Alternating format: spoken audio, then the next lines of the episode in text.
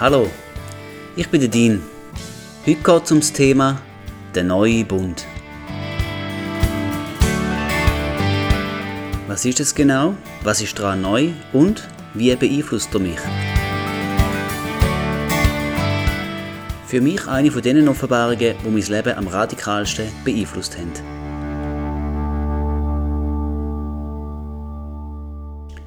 Wo Jesus an dem Kreuz gegangen ist auf Golgatha, hat er die drei gewichtigen Worte gesagt, es ist vollbracht. Die Worte sind im Johannes 19, Vers 30 aufgeschrieben und sind wahrscheinlich die bedeutendsten von der ganzen Bibel, wenn man es unter dem Aspekt vom neuen Bund anschaut. Er aber hat sich, nachdem er ein einziges Opfer für die Sünden dargebracht hat, das für immer gilt, zu Rechten Gottes gesetzt, und das steht im Hebräer 10, Vers 12. In dem Moment, wo Jesus gestorben ist, wo er sein Opfer vollbracht hat, da, genau dann, hat der neue Bund angefangen zu existieren. Das ist das wo Jesus, oder sicher etwas von dem, wo Jesus gesagt hat, gemeint hat, wo er gesagt hat, es ist vollbracht. Der neue Bund ist abgebrochen. Der neue Bund, das heißt so irgendwie, es hat vorher auch schon einen gegeben und ja genau, vorher hat es einen alten Bund gegeben, man könnte so grob sagen, der Altbund findet man so im Alten Testament, der Neubund findet man im Neuen, obwohl auch im Alten Testament hat es viele Passagen, wo auf den Neubund schon hinweisen. Das Verständnis vom Neuen Bund ist für mich im Jahr 2019 zentral geworden und es durchdringt heute mein gesamtes Glaubensleben. Ich habe mit dem Neuen Bund eine persönliche Reformation eigentlich erlebt. Er hat mich revolutioniert in meinem Denken über Gott, über mich selber und über auch geistliche Sachen sonst. Ausgelöst hat die Welle eine Serie von Podcasts, die ich gelesen habe vom Reinhard Hirtler über den neuen Bund. Und das hat mich recht aufgerüttelt und ich habe dann die Lehre von ihm in seinen Büchern nachgelesen, bin auch in der Bibel kontrollieren gegangen, ob es auch stimmt, habe auch andere Referenten zu dem Thema angelesen und heute bin ich total begeistert vom neuen Bund, in dem ich darf leben Es liegt allerdings auch ein Element von Schmerz in dieser vertieften neuen Erkenntnis. So lange habe ich mein Christentum so gelebt, wie es mir beigebracht worden ist, wie man es halt so eben so macht in der Gemeinde und wie es auch über Jahrhunderte hinweg von Generation zu Generation überliefert worden ist. Und jetzt kommt da so eine und wirft alles über den Haufen. Etwa so, wie ich mir vorkomme.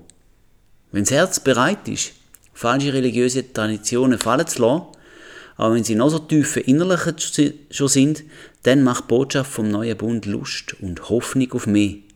Und genau an dem Punkt bin ich gewesen, Anfangs 2019, nachdem ich in meiner viermonatigen Auszeit vom Lehrerberuf ganz viel Erschütterndes erlebt habe. Bombenanschlag im Irak, Arbeit mit Flüchtlingen in Kurdistan und Athen, ein Besuch in Äthiopien. Ich war so richtig reif für eine radikale Veränderung. Wenn wir den neuen Bund in den Evangelien suchen, so suchen wir fast vergebens. Jesus selber hat eigentlich nie darüber gelehrt. Erst am letzten Abendmahl mit seinen Jüngern hat ihn Jesus einmal erwähnt. Da in Markus 14, Vers 24 steht, und da hat Jesus gesagt, das ist mein Blut, das des neuen Bundes, welches für viele vergossen wird. Man muss verstehen, dass der neue Bund zu Lebzeiten Jesu noch nicht eingesetzt war. Erst mit seinem Tod ist er in Kraft treten. Das heißt auch, dass Jesus selber noch unter dem alten Bund gelebt hat. Darum müssen wir auch aufpassen, wie wir verschiedene Aussagen von Jesus für uns interpretieren, denn er hat ja eigentlich selber noch unter dem alten Bund gelebt. Wir leben im neuen Bund. Bevor Jesus gestorben ist, hat er noch gesagt, das ist im Johannes 16, Vers 12 und 13, noch vieles hätte ich euch zu sagen, aber ihr könnt es jetzt nicht ertragen. Wenn aber jener kommt, der Geist der Wahrheit, so wird er euch in die ganze Wahrheit leiten. Das hat für den neuen Bund eine große Bedeutung. Denn Jesus ist ja gestorben, dann ist er auferstanden und danach ist er nur noch für kurze Zeit mit seinen Jüngern gewesen, bevor er dann endgültig zum Vater zurückgegangen ist. Der Heilige Geist hat dann ab der Pfingsten die Rolle vom Lehren und in die ganze Wahrheit leiten übernommen.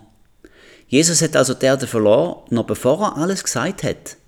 Die Offenbarung über vieles ist eigentlich noch ausgestanden und dafür ist unter anderem der Heilige Geist gekommen.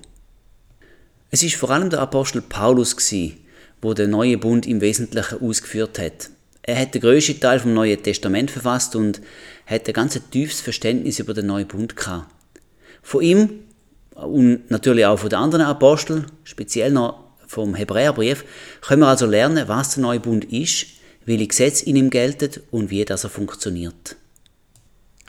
Es gibt noch mehr Bünde als der alte und der neue Bund in der Bibel. Zum Beispiel der mit dem Abraham, der mit dem Mose, also das Gesetz. Es gibt den Bund mit dem Noah, einen mit dem David. Aber in dieser Folge möchte ich mich auf die, auf die, auf die beiden Bünde konzentrieren, die uns bis heute sehr beschäftigen, nämlich eben der alte und der neue Bund. Der Wechsel von diesen zwei, also vom alten zum neuen Bund, hat in selben Augenblick am Kreuz stattgefunden, wo Jesus zum letzten Mal geschrauen hat, bevor er gestorben ist und die gewichtigen Worte ausgesprochen hat, es ist vollbracht. Eben Johannes 19, Vers 30. Seine Aufgabe ist vollbracht.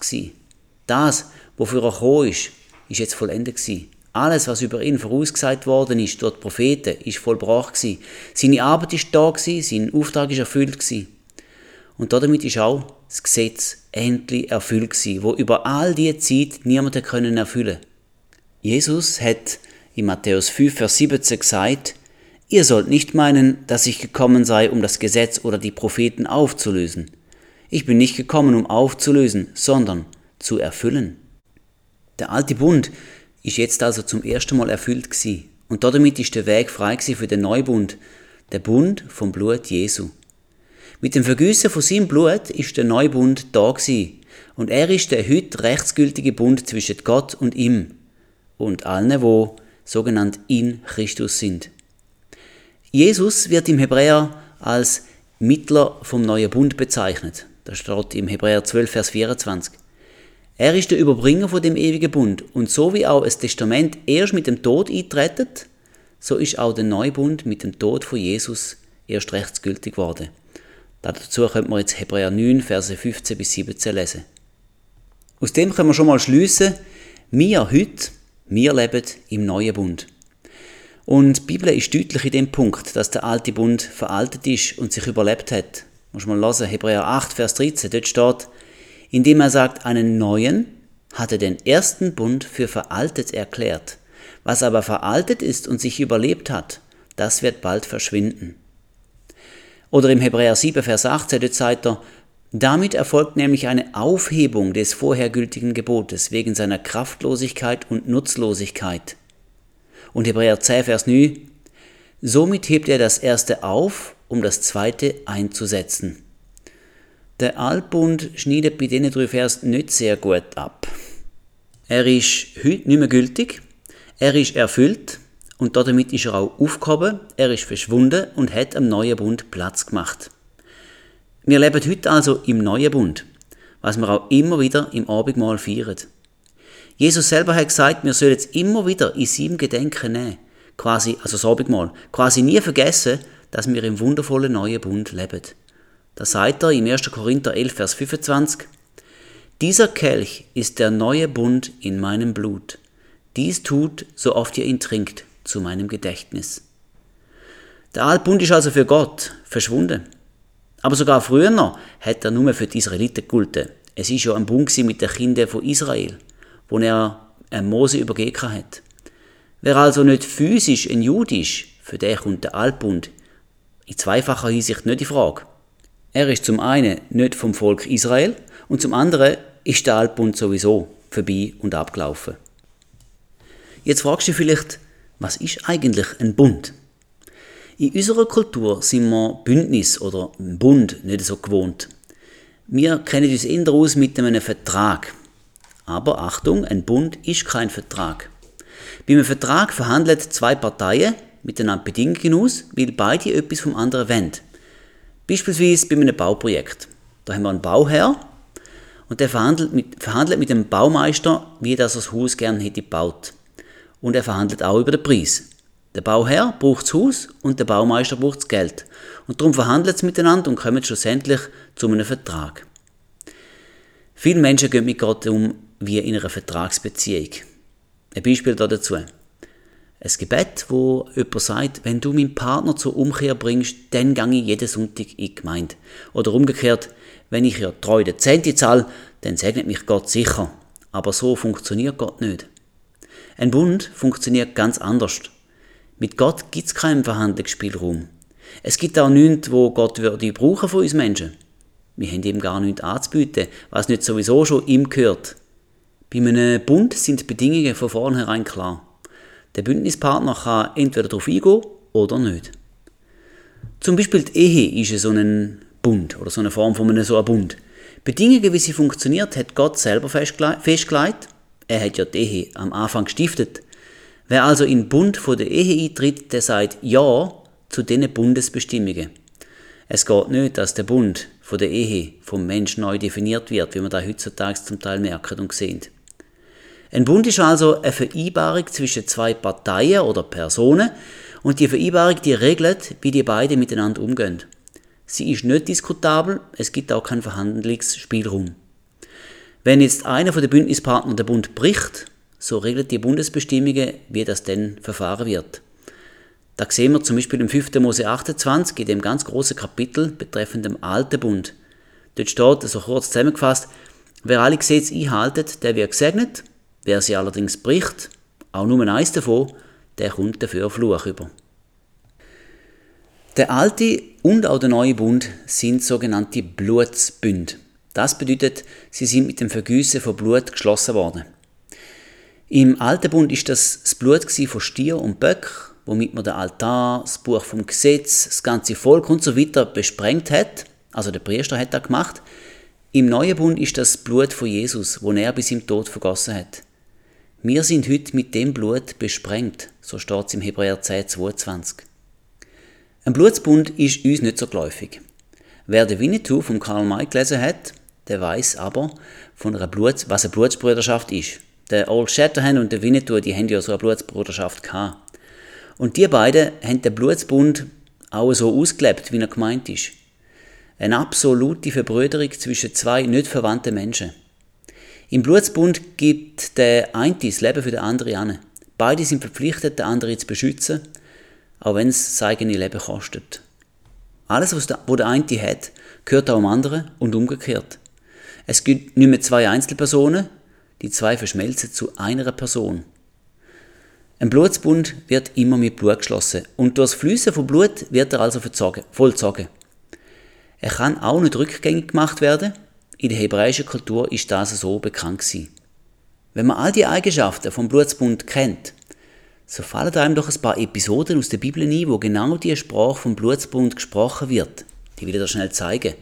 Zum Beispiel im Lukas 15,31, da ist die Geschichte vom verlorenen Sohn, wo der Vater zum älteren Bruder rausgeht und dann sagt er ihm dort, er aber sprach zu ihm, Mein Sohn, du bist alle Zeit bei mir und alles, was mein ist, das ist dein. Das ist eben der Vater, der zum älteren Bruder vom verlorenen Sohn rausgeht und äh, da wird er gemeinsam mit Besitz angesprochen. Oder äh, Johannes 17, Vers 10, und alles, was mein ist, das ist dein, und was dein ist, das ist mein, und ich bin mit ihnen verherrlicht.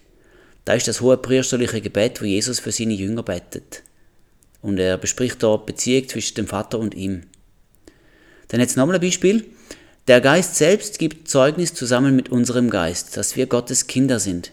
Wenn wir aber Kinder sind, so sind wir auch Erben, nämlich Erben Gottes und Miterben des Christus. Das steht im Römer 8, Vers 16 und 17. Wenn wir Miterben mit Christus sind, dann sind wir, rechtlich gesprochen, in der gleichen Erblinie wie Jesus. Wir erben also das Gleiche wie er. Das ist ein gewaltiger Zuspruch. Kein Wunder, dass Jesus seine Jünger auffordert, in Matthäus 10, Vers 8, heilt Kranke, reinigt Aussätzige, weckt Tote auf, treibt Dämonen aus, umsonst habt ihr es empfangen, umsonst gebt es. Ja, logisch.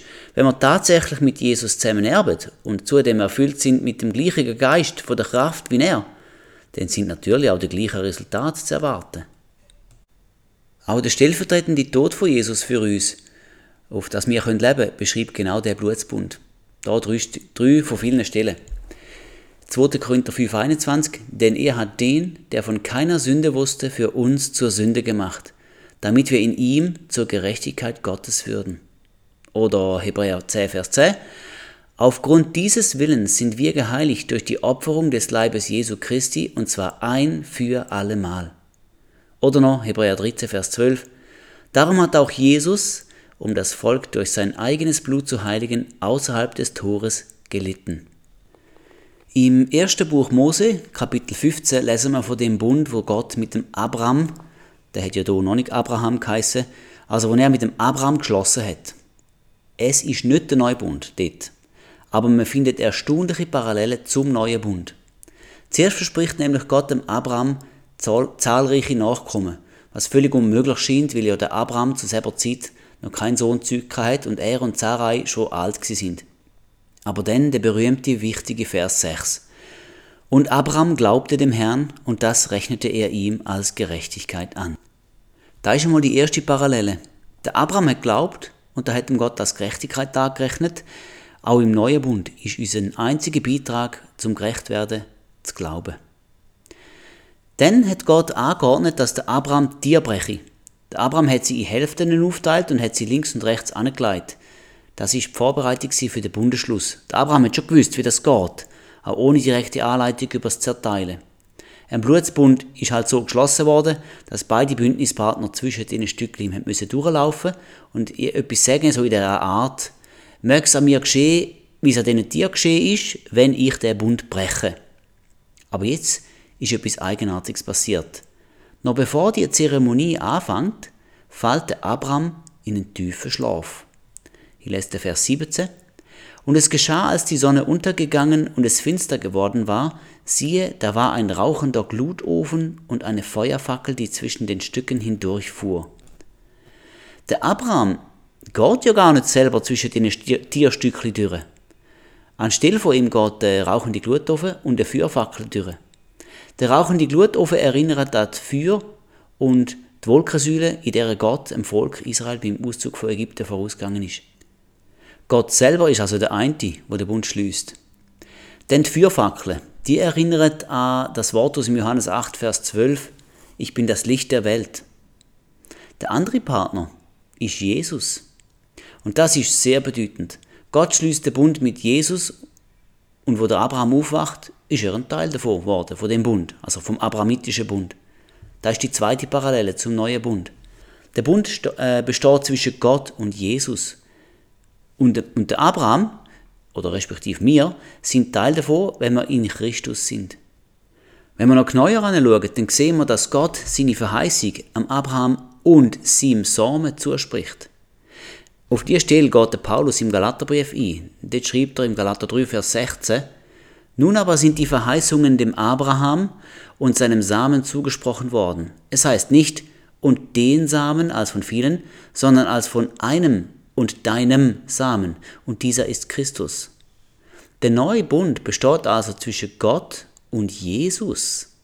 Wir können Teil davon werden, wenn wir, wie der Abraham, glauben. Und das Wunderbare ist, dass wir, wo wir auch an Jesus glauben, jetzt auch Abrahams Same genannt werden. Das steht im Galater 3, Vers 6 bis 9. Gleich wie Abraham Gott geglaubt hat und es ihm zur Gerechtigkeit angerechnet wurde, so erkennt auch die aus Glauben sind, diese sind Abrahams Kinder. Da es nun die Schrift voraussah, dass Gott die Heiden aus Glauben rechtfertigen würde, hat sie dem Abraham im Voraus das Evangelium verkündigt, in dir sollen alle Völker gesegnet werden. So werden nun die, welche aus Glauben sind, gesegnet mit dem gläubigen Abraham. Im Neuen Testament erwähnt Jesus übrigens der Bundesschluss einmal. Er sagt im Johannes 8, Vers 56, Abraham, euer Vater, frohlockte, dass er meinen Tag sehen sollte, und er sah ihn und freute sich. Kannst du mir sagen, wenn, dass der Abraham Jesus gesehen hat? Es ist im 1. Mose 50 wo die Feuerfackel durch die Stück durchgegangen ist und Gott mit Jesus den Bund für den Abraham geschlossen hat. Die grundsätzliche Vereinbarung im Alten Bund ist ja das Gesetz gewesen, wo man in der Tora findet, also in den ersten fünf Büchern von Mose. Es besteht aus den zehn Geboten, wo hoffentlich jeder kennt, und dann noch weiteren 603 Gesetze. Da hat einmal einer erzählt, darum weiß ich jetzt da. Die Beziehung zu Gott war in Ordnung und der Mensch war gesegnet, wenn er alles und immer eingehalten hat. Da steht im Jakobus 2, Vers 10.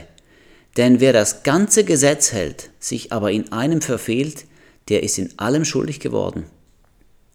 Weil das aber kein Mensch je gelingt oder gelungen ist, ist auch der Priesterdienst mit allen Opfern eingeführt worden. So hat das Volk einmal im Jahr können für alle Sünden Sühniger wirken lassen, durch einen Mittler, der hohe Priester.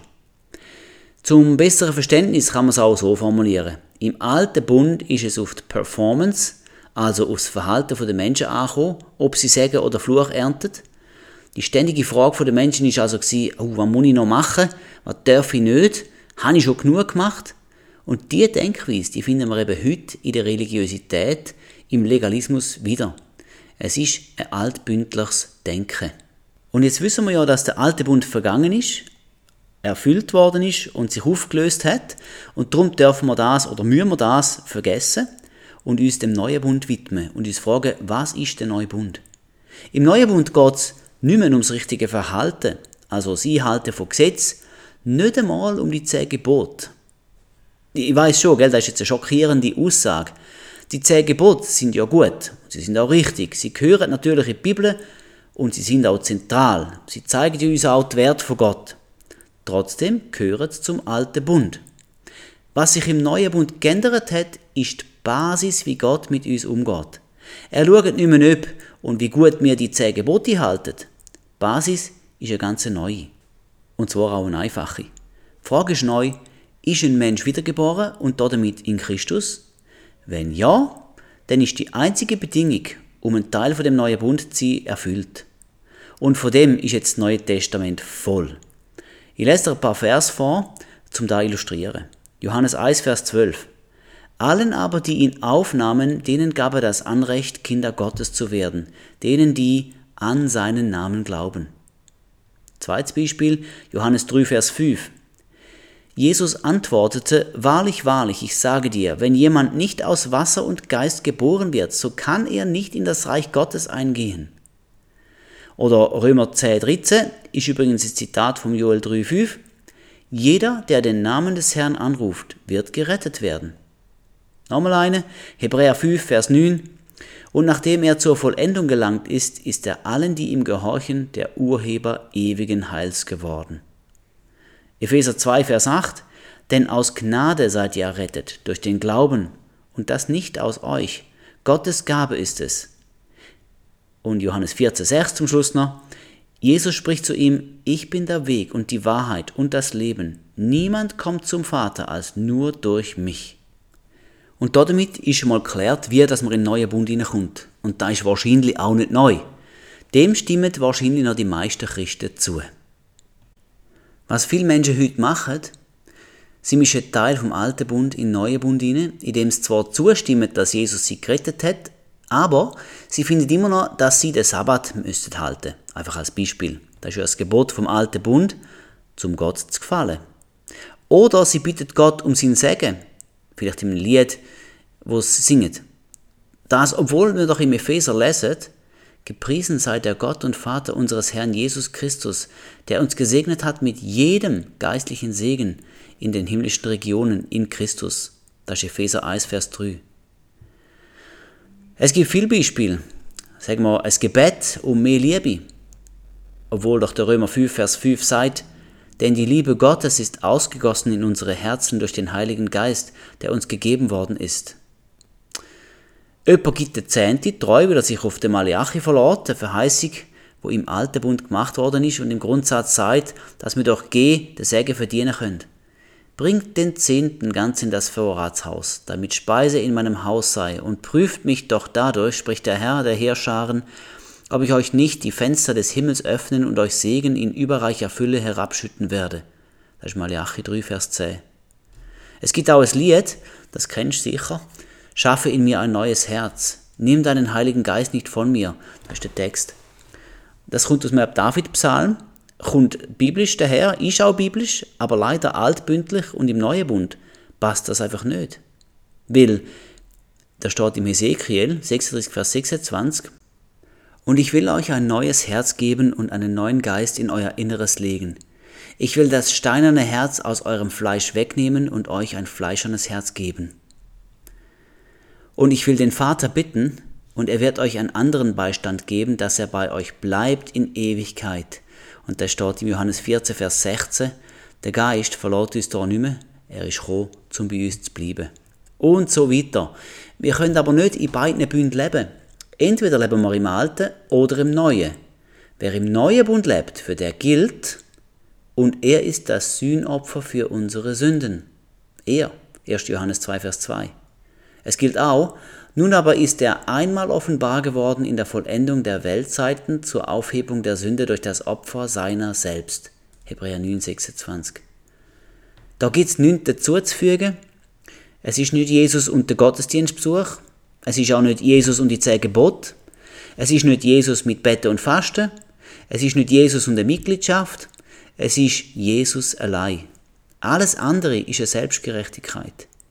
Ich kann dem vollendeten Werk vom Kreuz überhaupt rein gar nichts hinzufügen. Wenn ich das probieren würde, dann würde ich damit nur sagen, Jesus ist nicht genug.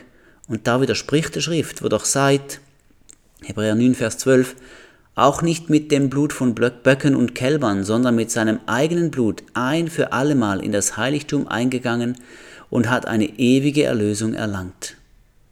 Das Opfer von Jesus, sein Blut, das hat er einmal vergossen und es langet für immer, um eine ewige Erlösung zu bewirken. Es ist nicht zu wenig, oder es ist auch nicht zu lang her.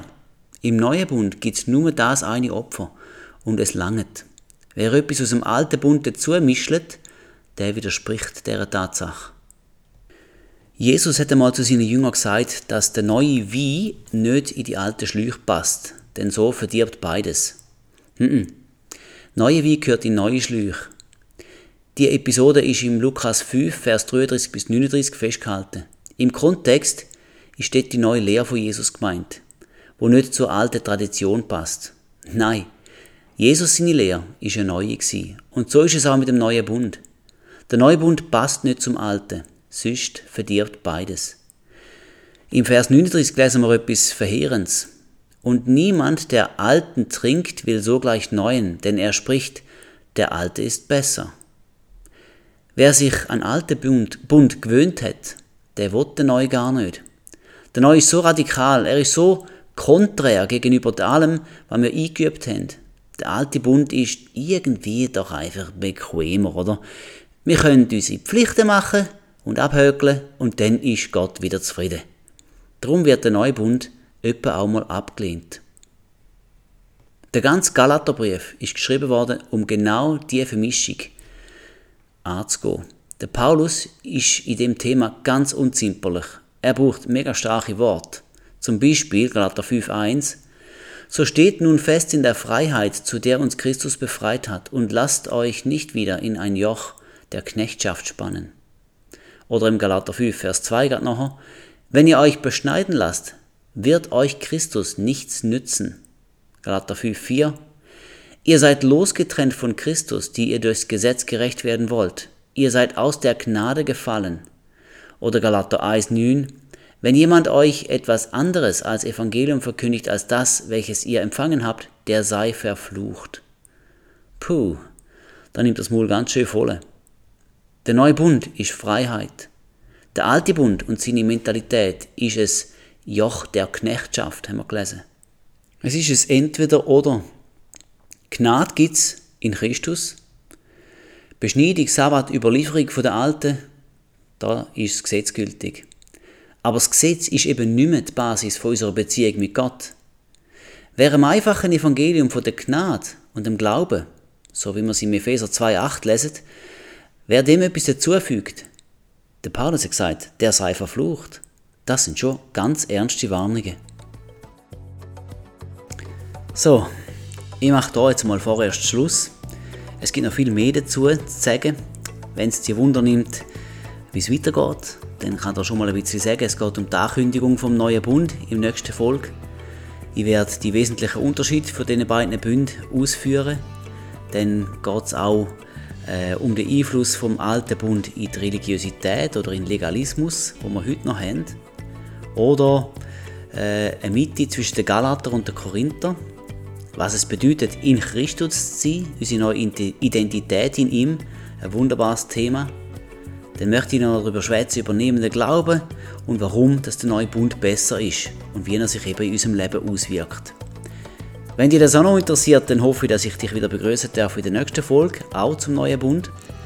Schön hast du zugelassen Du bist gesegnet und nimm das mit, was du heute gelernt hast. Herr, ich danke dir für deine Erkenntnis, ich danke dir, dass du redest und ich danke dir vor allem für den großartigen neuen Bund, wo du uns gestiftet hast und geschlossen hast mit Jesus. Und das mega coole Angebot, dass wir dürfen ein Teil davon sein. Lob und Dank sei dir, du großartiger Gott. Amen.